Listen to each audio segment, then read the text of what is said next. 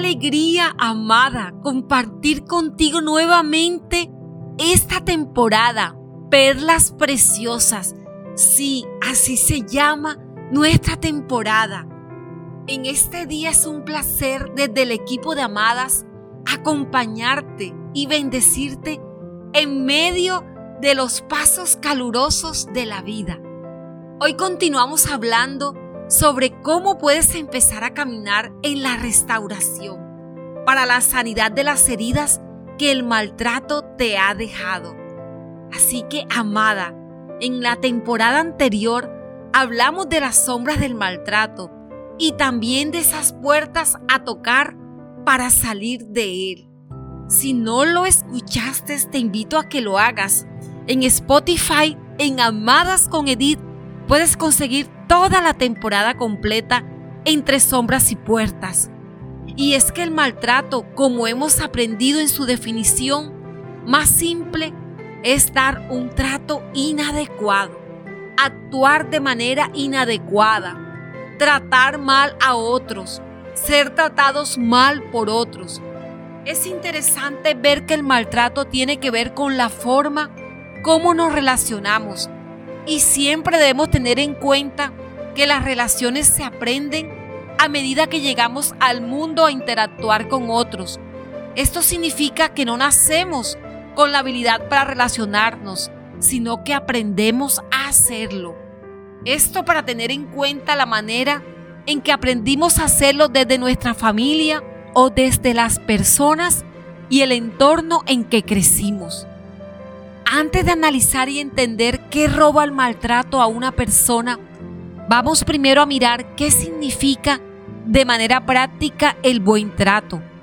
Este puede entenderse como la forma de comunicarse o de establecer un vínculo con otra persona o con un grupo de personas. Las pautas de un buen trato son establecidas por el valor del respeto y el amor.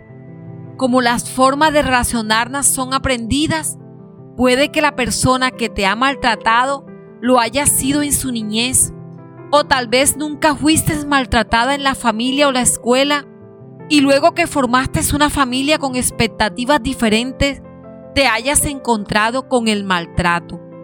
El maltrato puede darse a nivel de padres e hijos, esposos, hermanos, familiares e incluso por pertenecer a grupos distintos o pensar de manera diferente. ¿Te ha pasado? Amada, quiero hacerte unas cortas preguntas. ¿Estás lista? ¿Cómo fue tu relación con tus padres? ¿Qué tipo de vínculo creaste con ellos o si no pudiste crearlos? ¿Cómo son tus relaciones con tu familia, amigos, esposo, hijos, ¿Te cuesta relacionarte con otros, amada? ¿Identificas cuando estás siendo maltratada? Amada, ¿te produce temor relacionarte o acercarte a alguna persona en específico?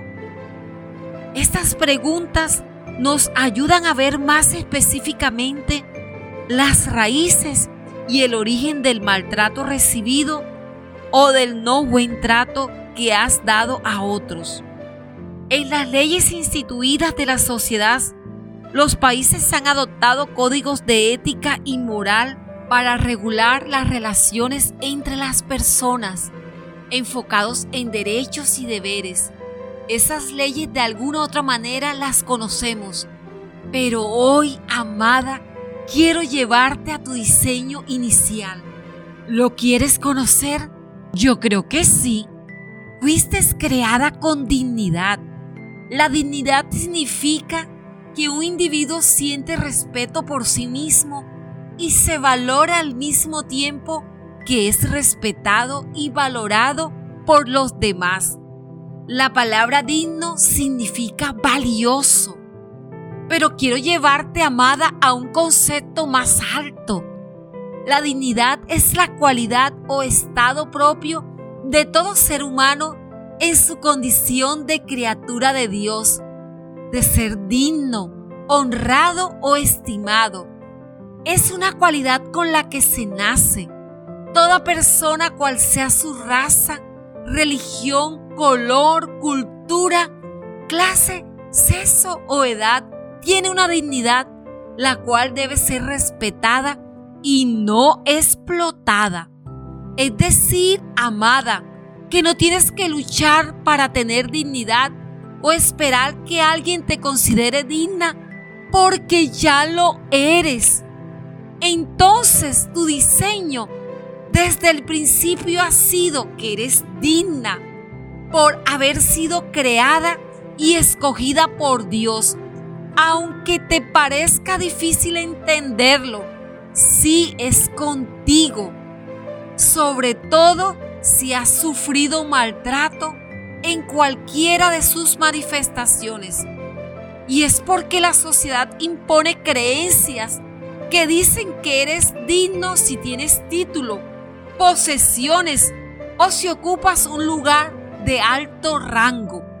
Amada, la dignidad es un regalo de Dios con el que nacemos.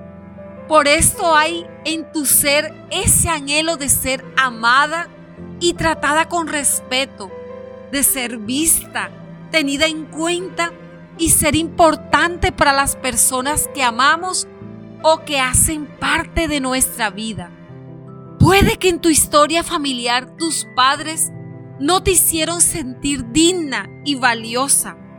Puede que en tus años de infancia eras de las niñas que no era tenida en cuenta en los grupos. Puede que en tu adolescencia jamás te hayas sentido aceptada por tus compañeros y amigos. Puede que ahora en tu vida adulta estés soltera o unida en matrimonio y que la persona con la que has decidido caminar no te ha dado el trato digno que como creación valiosa tienes. Incluso puede que si tienes hijos, ellos han decidido hacer su vida y te han dejado a un lado. Pero amada, escucha bien, nada de eso puede quitarte ni robarte la dignidad que está dentro de ti, que tal vez está escondida de tus ojos y de los demás por el dolor y las heridas que hay en tu vida. Como la ostra que se ha cerrado y encapsulado, pero no sabe que a través de ese dolor se está formando una perla preciosa. Amada, hoy que es el Día Internacional de la Eliminación de la Violencia contra la Mujer, quiero dejarte unas palabras para que medites en ella en este día.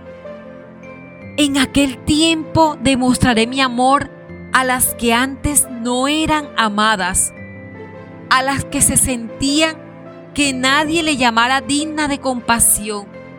Y me dirán, tú eres mi Dios. Así es, amada. Y este día es ese tiempo. Hoy es el día para que experimentes ser amada y digna. Hay alguien que tiene compasión de ti, que te ha visto y su deseo es aliviar tu dolor y tratarte con el más maravilloso y tierno amor. Te bendigo en este día, amada, y te llevo en mi corazón. Amada, queremos invitarte a que te unas a la conmemoración del Día Internacional de la Eliminación de la Violencia contra la Mujer, compartiendo en tu historia el podcast del día de hoy de la temporada Perlas Preciosas.